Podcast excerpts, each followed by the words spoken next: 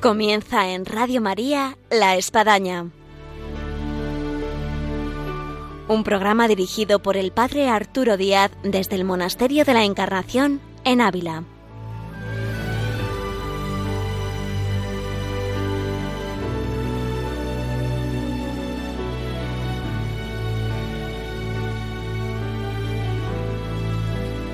Hola, buenos días. Les habla el Padre Arturo Díaz. Bienvenidos a La Espadaña.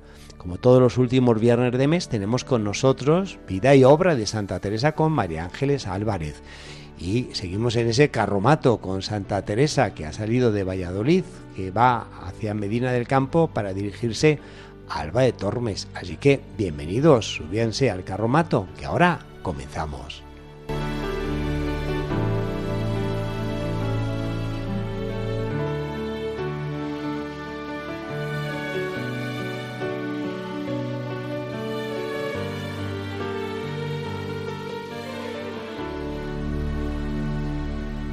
Buenos días, María Ángeles. Buenos días, padre. Antes de nada, hay que preguntarse qué tal ha vivido la fiesta de Santa Teresa en estos días. Pues muy, con mucha emoción y con mucho gusto. La verdad es que poder vivir las fiestas de nuestra santa aquí en Ávila, con este escenario maravilloso que es la muralla y todos los lugares teresianos, pues es una experiencia que le recomiendo a todos nuestros oyentes que lo hagan alguna vez en la vida. Y además como que ya no estábamos acostumbrados a tanta gente como ha participado y se ha acercado aquí a la ciudad de Ávila para vivir la fiesta de la Santa. Sí, no, las, las procesiones y todos los actos han estado llenos de, de, gente y de devoción también, ¿no? Porque realmente impresiona el cariño que es grandísimo que se le tiene a nuestra Santa en tantos corazones de tanta gente, ¿no? Es algo que, que todos los que queremos a, a, a, Teresa, ¿no? Pues nos, nos gusta, ¿no? Nos, nos da una, como una especie de alegría interior muy, muy profunda. Y además hay algo muy especial y es que hemos prolongado el año jubilar teresiano hasta el próximo 15 de octubre de 2023. Y esto no cabe duda que hace que todavía venga más gente de lo que podía ser normal en una fiesta de Santa Teresa. Claro, a recorrer los sitios teresianos tan bonitos y a poder ganar todas las, las indulgencias y todo aquello que se gana con, con estos años santos que, que nos regala la vida, ¿no? Muy bien, invitamos al inicio de nuestro programa a subirse a los oyentes a nuestro carromato con Santa Teresa en ese último su viaje desde Burgos hasta aquí la ciudad de Ávila, pero que se ve eh, en esas paradas necesarias y que era requerida como Valladolid y ahora ya pues camino Medina de Campo en ese intento de llegar a Ávila, que sabemos que se quedará en el camino en Alba de Tormes, pero estamos con Santa Teresa ya casi tocando Medina del Campo. Sí, bueno, una, una santa ya muy mayor, le queda poco tiempo para, para que ya fallezca, ¿no? En fin, nos está dando una lección de vida. En este momento es muy interesante como ella eh, deja a las monjas, en este momento en, Medina, ¿no? Eh, deja a las, a las monjas eh, un testamento en unas frases que recoge María de San José, que es un verdadero testamento del alma, ¿no? Para sus queridas hermanas, eh, que dice así: No hagan las cosas solo por costumbre, sino haciendo actos heroicos de más perfección. Dense a tener grandes deseos, que aunque no los puedan poner por obra, se saca mucho provecho. Muy consolada voy de esta casa de pobreza y de caridad que tienen unas con otras. Procuren que siempre sea así. Uh -huh. Bueno, creo que esto es para todos los que seguimos leyendo a Teresa, quizá tendríamos que marcarlo, ¿no? Recogerlo en un papelito y dejarlo siempre en el libro de oraciones, ¿no? Porque nos dice un poco como como las líneas maestras de todo su pensamiento de manera práctica, ¿no? No hagan las cosas solo por costumbre. Es decir, lo primero, decir, hacer las cosas de verdad, de corazón. Eh, no, no pensar que cada día es igual que otro, que cada momento es igual que otro, que yo hago las cosas y sobre todo las cosas de fe o las cosas de religiosidad de manera rutinaria, sino dándole el verdadero sentido que tienen, ¿no? La, los actos de fe, de, de, religiosidad y también los propios de la vida, ¿no? Con una mirada contemplativa de todo aquello que nos va ocurriendo en cada momento. Dice, no haciendo actos heroicos y haciendo actos heroicos de más perfección. Es decir, como en la vida diaria eh, podemos hacer y hacemos actos heroicos, ¿no? Y cómo esto es ampliando nuestra, nuestra perfección interior, nuestro deseo de ser cada vez mejor personas, ¿no? nuestro dejarnos un poco transformar por el Señor, vivir cada día de manera diferente y tomar las cosas del día a día como momentos importantes. Y dice, dense a tener grandes deseos. Sí. Eso es una cosa muy teresiana. Muy de Santa Teresa. Muy de Santa Teresa. Tener siempre grandes deseos, siempre. Nunca andar ahí con, con pequeñas ideas, con pequeños, ay, pues no puedo, pues esto no es para mí, pues yo no voy a poder. No, no, tengan ustedes, tengan hermanas, nos dicen a todos, tengan grandes deseos que aunque no los puedan poner por obra, se saca mucho provecho. Es decir, que aunque al final eh, no pueda, por lo que sea, por la vida, por las incapacidades personales, eh, laborales, sociales, familiares, en fin, por los problemas, ¿no? Pero que se saca un gran provecho, ¿no? El tener este, este espíritu, ¿no? Esta determinada determinación, este empuje, ¿no? Que, que la santa nos ha ido diciendo a lo largo de su vida, ¿no? Que es un empuje muy grande porque no proviene de nosotros, sino proviene del Señor, que al final es el que empuja pues la empuja a ella, siendo tan mayor como es en este momento, a seguir caminando y nos empuja a todos con nuestras debilidades y, nuestras torpezas. Y dice, muy consolada voy de esta casa de la pobreza y de la caridad, que quizás son otras de las dos cosas que nos ha enseñado la Santa siempre, ¿no? El vivir en la pobreza tanto en la pobreza real, ¿no? del desprendimiento de las cosas materiales que muchas veces nos ahogan y nos hacen perder el, sentido de nuestra propia existencia y esa verdadera pobreza interior en el sentido de dejar pues dentro de nuestra alma un espacio para que pueda ser llenado por quien realmente lo llena, ¿no? porque muchas veces llenamos el interior de cosas que al final lo único que nos hacen es volvernos la cabeza loca y crearnos muchas dependencias que nos hacen infelices, ¿no?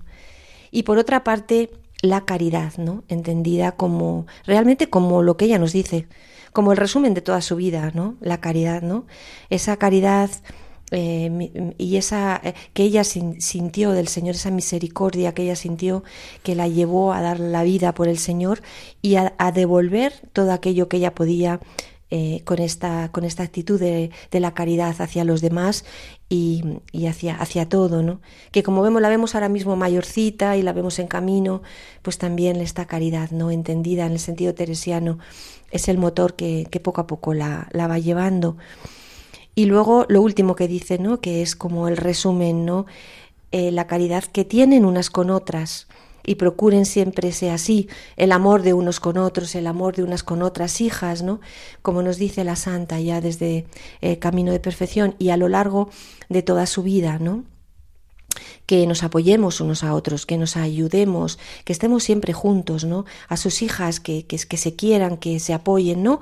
El, el amor, la amistad y el compañerismo, eh, el estar cerca unos de otros, ¿no? Se convierten realmente en uno de los pilares fundamentales de todo lo que la Santa nos ha ido diciendo a lo largo de su vida.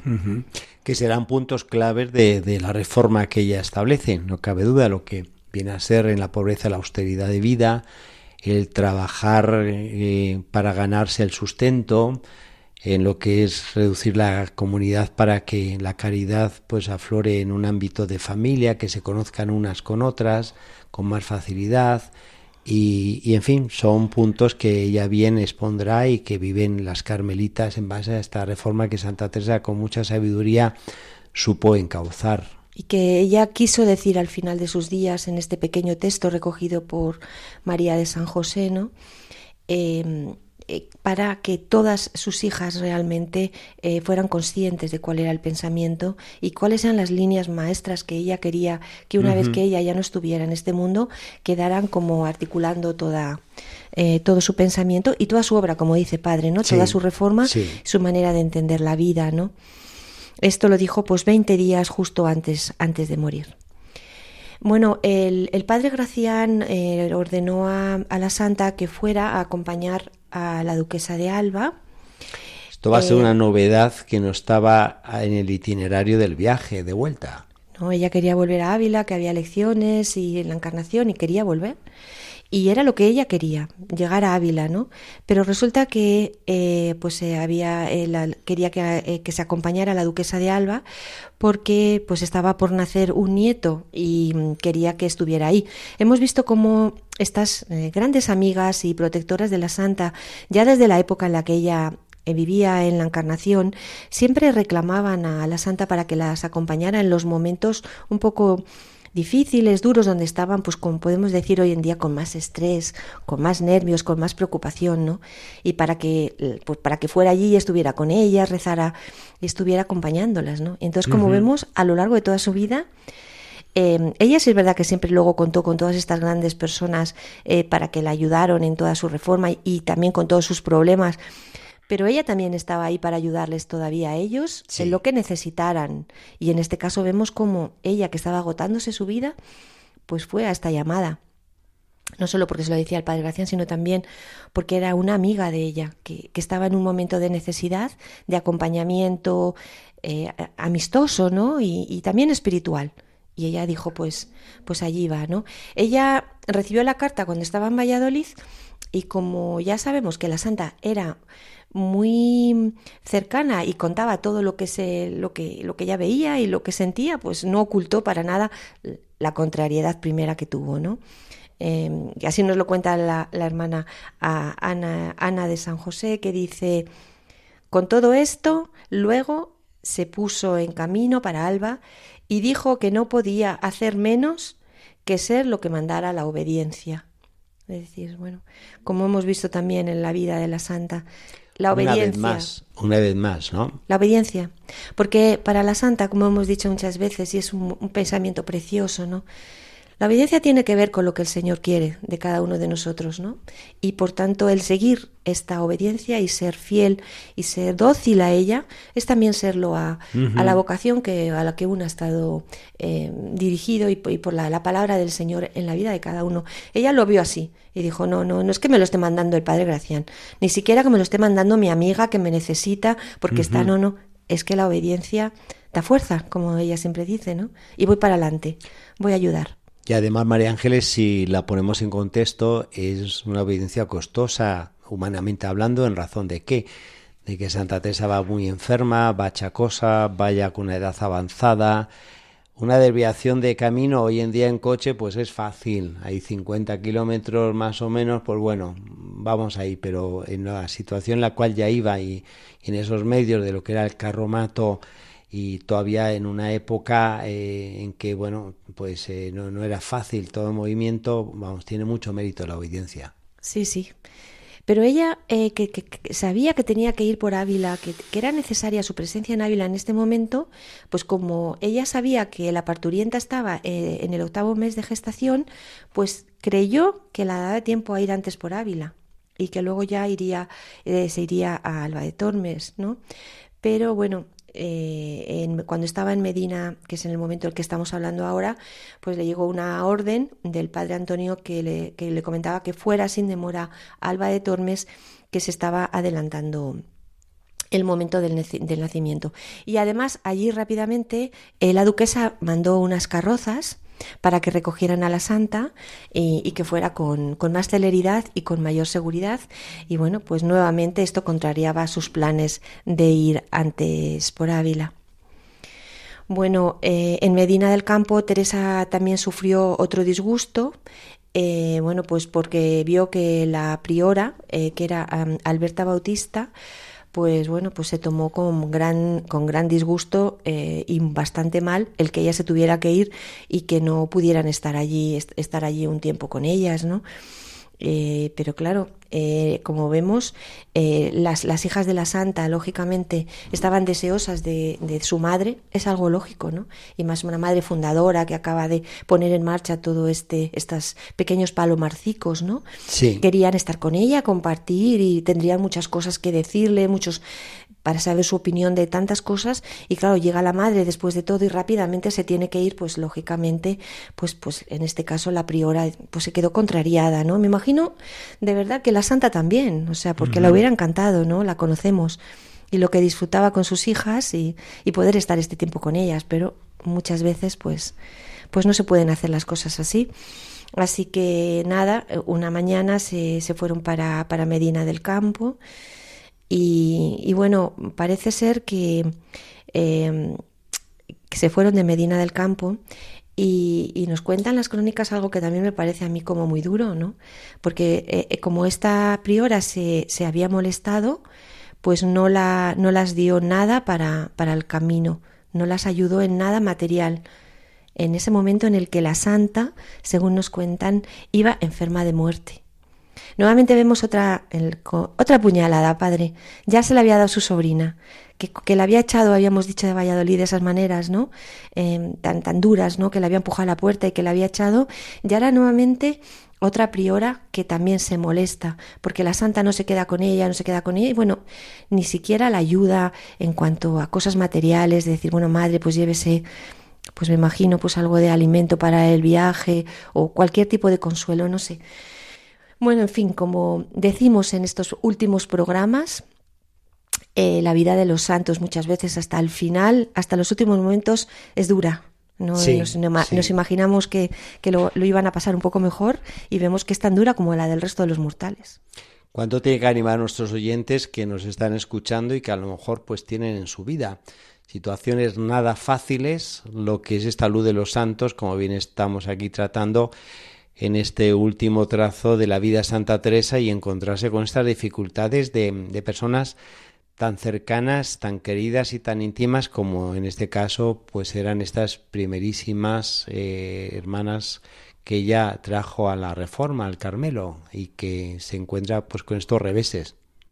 Realmente los todos estos, estos sentimientos y todas estas cosas que existen, ¿no? Pues muchas veces hace que, que, la, que, que, se obre mal, o sea, que, que su propio interior de estas personas se quede completamente anulado y, no se dé cuenta de la situación, es decir, de que su madre realmente, eh, la madre está muy enferma, que tiene que ir por obediencia a otro sitio, es decir, tener en cuenta todo eso y no tener en cuenta pues que pues lo que ella debía de pensar, ¿no? Que yo quiero que se quede aquí unos días, quiero preguntarle algunas dudas que tengo, por qué no se queda, a mí no me considera, es que yo no soy, es que todo ese ese círculo de pensamientos que muchas veces nos envuelven y nos llevan a decir, bueno, ¿cómo he sido yo capaz de llegar a pensar esto, de actuar así con esta persona de esta manera, ¿no?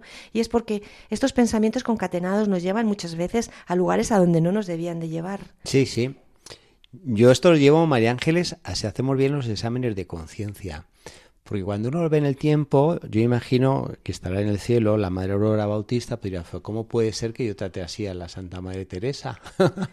Seguro y en el momento, por el calentón, por la tensión, el nerviosismo, pues quizás pensaba que estaba actuando correctamente. Y luego uno dice, pues no, pues no, no, estaba actuando correctamente. No, no, ella pensaba que era injusticia.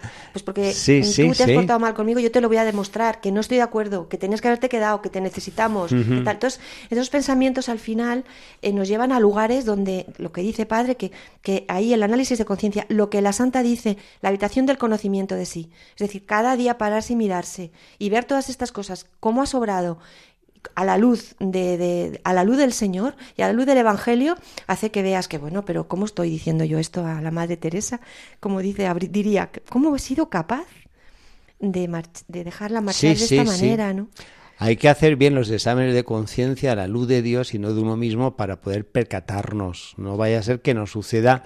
Y teníamos el Evangelio el domingo pasado sobre el fariseo que se consideraba erguido, buenísima gente, pagaba el diezmo, actuaba correctamente y, y Jesús dice, mira que no, que no, que no, que este no, a pesar que está en el templo, está en primera fila, en fin, todo, todo, todo. Así que atención oyentes, que nos saquemos a lo mejor de esquemas de supuestamente bondad, santidad que no lo son y vivamos la santidad que realmente Dios quiere de nosotros. Exactamente, con esta habitación del conocimiento de sí, tan teresiana y tan, tan llena de todo tipo de cosas, ¿no?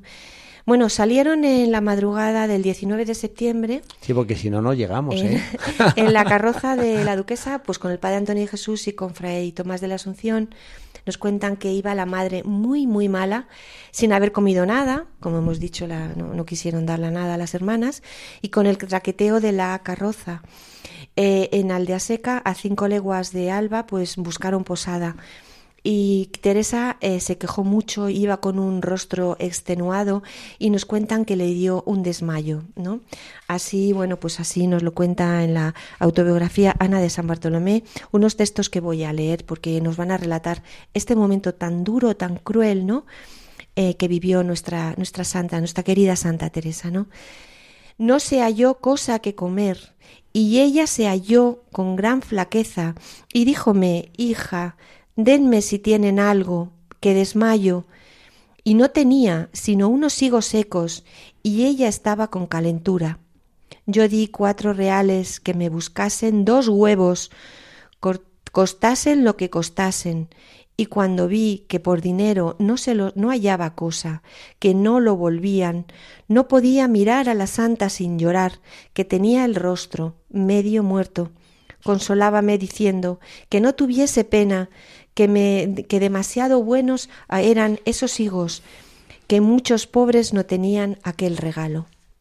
Bueno, creo que es un texto que da la vuelta al corazón de cómo esta pobre mujer estaba muriéndose realmente, no tenía nada, ¿no? La pobreza. O sea, la pobreza realmente ellas era, era la caridad lo único que las mantenía. La caridad de las, incluso de sus propias hermanas. O sea, no tenían para poder comprar nada. Incluso las pocas monedas que tenían no les servían en estos momentos de hambruna generalizada, ¿no? En España para poder comprar ni un huevo, ¿no? Y cómo la hermana, eh, su enfermera, Ana de San Bartolomé, eh, le duele profundamente el no tener nada y ver a la santa de esta manera, solo tener estos higos secos para darle de alimento, ¿no? Y por otro lado, esa fortaleza interior de la santa, e, esa, esa estabilidad interior tan increíble que dice, gracias, qué bien que tengo estos higos. Qué buenos son estos hijos. Yo tengo estos hijos y hay mucha gente que no tiene estos hijos. Es decir, como ella se pone del lado de los todavía más humildes, de los todavía más moribundos, de los todavía más pobres, ¿no? decir, dándonos otra lección de vida grandísima, ¿no? Es decir, no ver los problemas que porque tenemos, sino siempre pensar en los demás y, vivir la pobreza como realmente hay que vivirla, ¿no? Creo que es un texto tremendo, ¿no? Em, esa noche em, eh, pues nacía este, este niño eh, que se llamaría don Fernando Álvarez de Toledo, que era hijo de don Faldrique de Toledo y doña María de Toledo fue un nacimiento prematuro. Y aunque estos nacimientos, y más en esta época que estamos hablando, pues solían ser de riesgo, bueno, pues este niño se salvó. Y bueno, pues contaban la familia, por una parte, eh, y por otra parte todos los que la rodeaban, que es que la presencia de Santa Teresa ayudó mucho. Pensemos que hoy en día también un niño prematuro siempre tiene, pues hay unas dificultades para poder nacer y pensemos en esta época que no había incubadoras y todos los cuidados eh, Sin duda eh, natales, bueno, pues eran realmente muy, muy, muy reducidos. Este niño, ¿cuánto cargaría en su vida el, el, saber que Santa Teresa estuvo ahí en su momento, ¿no? Y, y, que, digamos así, que, que se obró pues un nacimiento milagroso, bueno, en base a una intercesión de una santa en vida. Sí, sí, sí, que estaba cerca, como vemos, no estaba allí en, en, el lugar, no estaba en Alba de Tormes, pero estaba cerca, ¿no? Nos dicen que el día 20 de septiembre, eh, pues siguieron el camino y en una huerta, en las márgenes del río Almar, pues hallaron provisiones. ¿eh? Nos cuentan eh, que dice, lo que hallamos para comer fue unas berzas cocidas con harta cebolla, las cuales comió. Pobrecita nuestra santa, ¿no? Que al final pudo comer estas cebollas y estas berzas, ¿no?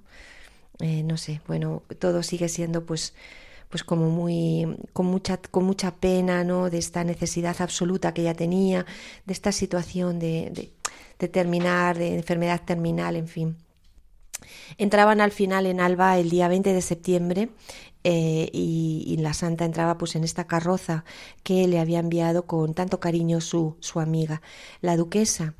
Pero la santa llegó tan mala que llegó derecha a la cama sin poder hacer nada más, ¿no?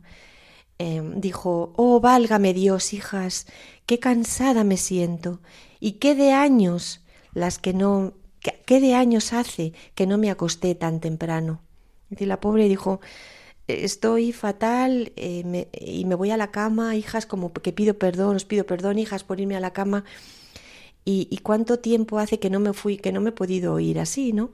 Es decir, que ha estado, es increíble, ¿no? Si lo pensamos, si lo ponemos en la vida, estar tan mala, estar muriéndose, ¿no?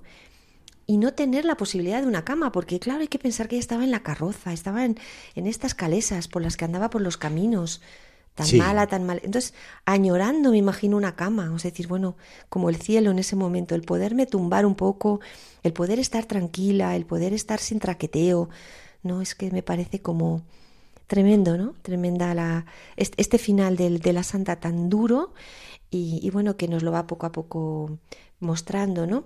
Llegaron a Medina, pues los médicos y la examinaron. Alba de Tormes. Ay, perdone, sí. Los médicos llegaron a Alba de Tormes y allí, bueno, pues la, ya la desahuciaron. Ya vieron que estaba muriéndose. Eh, tuvo un flujo de sangre muy grande. Em, sabemos que, que, se levantó con, con dificultad, eh, que quiso ir a misa y, y a comulgar pero que bueno eh, fue, tuvo un derrame enorme eh, por este eh, calcinoma uterino que poco a poco estaba acabando con ella. Pues María Ángeles, nos quedamos con ganas de más y con una cierta tristeza de ver a Santa Teresa en este último trance de su vida para en el próximo programa de Vida y Obra de Santa Teresa poder abarcar todo este aspecto de lo que fue estos días en Alba de Tormes y su paso de esta vida a la otra. Sí, y bueno, como estamos acompañando a la santa desde que nació, toda su vida entera, desde su juventud y todo lo que pasó, y la vamos a acompañar ahora con todo nuestro cariño y con todo nuestro amor en los momentos finales de su vida, ¿no? Para para aprender de ella y también para acompañarla, ¿no? decir, bueno, Teresa, estamos contigo, ¿no? Y todo lo que tú nos cuentas nos vale a nosotros para nuestra vida y para los momentos duros que a todos nos llegan. Muy bien, pues muchas gracias, María Ángeles. Pues un saludo para todos. Que mire por mis cosas y yo por las de Llegamos así a nuestro final del programa del día de hoy de Santa Teresa llegando a Alba de Tormes con María Ángeles Álvarez en Vida Obra de Santa Teresa. Y no quisiéramos por menos de recordar que el próximo primero de noviembre. Estamos cumpliendo 40 años de la visita del Papa Juan Pablo II aquí a España, a Ávila, al monasterio de la Encarnación, el discurso que pronunció antes del mismo monjas de clausura y la misa que aquí celebró al pie de la muralla. Y esto pues, nos lleva a vivir un triduo muy especial desde ese primero de noviembre, en el que luego festejaremos el 2 de noviembre, en el que Santa Teresa eh, pues eh, a venir aquí la imagen y va a permanecer en este monasterio y luego eh, el 3 de noviembre en el que eh, celebramos la toma de hábito, así que son días muy especiales de vivencia teresiana y de este santo que ponderó tanto a Santa Teresa y a nuestra España, a San Juan Pablo II. Así que vivamos estos días que vienen por delante, que nos dicen mucho junto con la fiesta de todos los santos y de nuestros fieles difuntos. Hasta el próximo programa, Dios mediante, aquí en la Espadaña, en Radio María.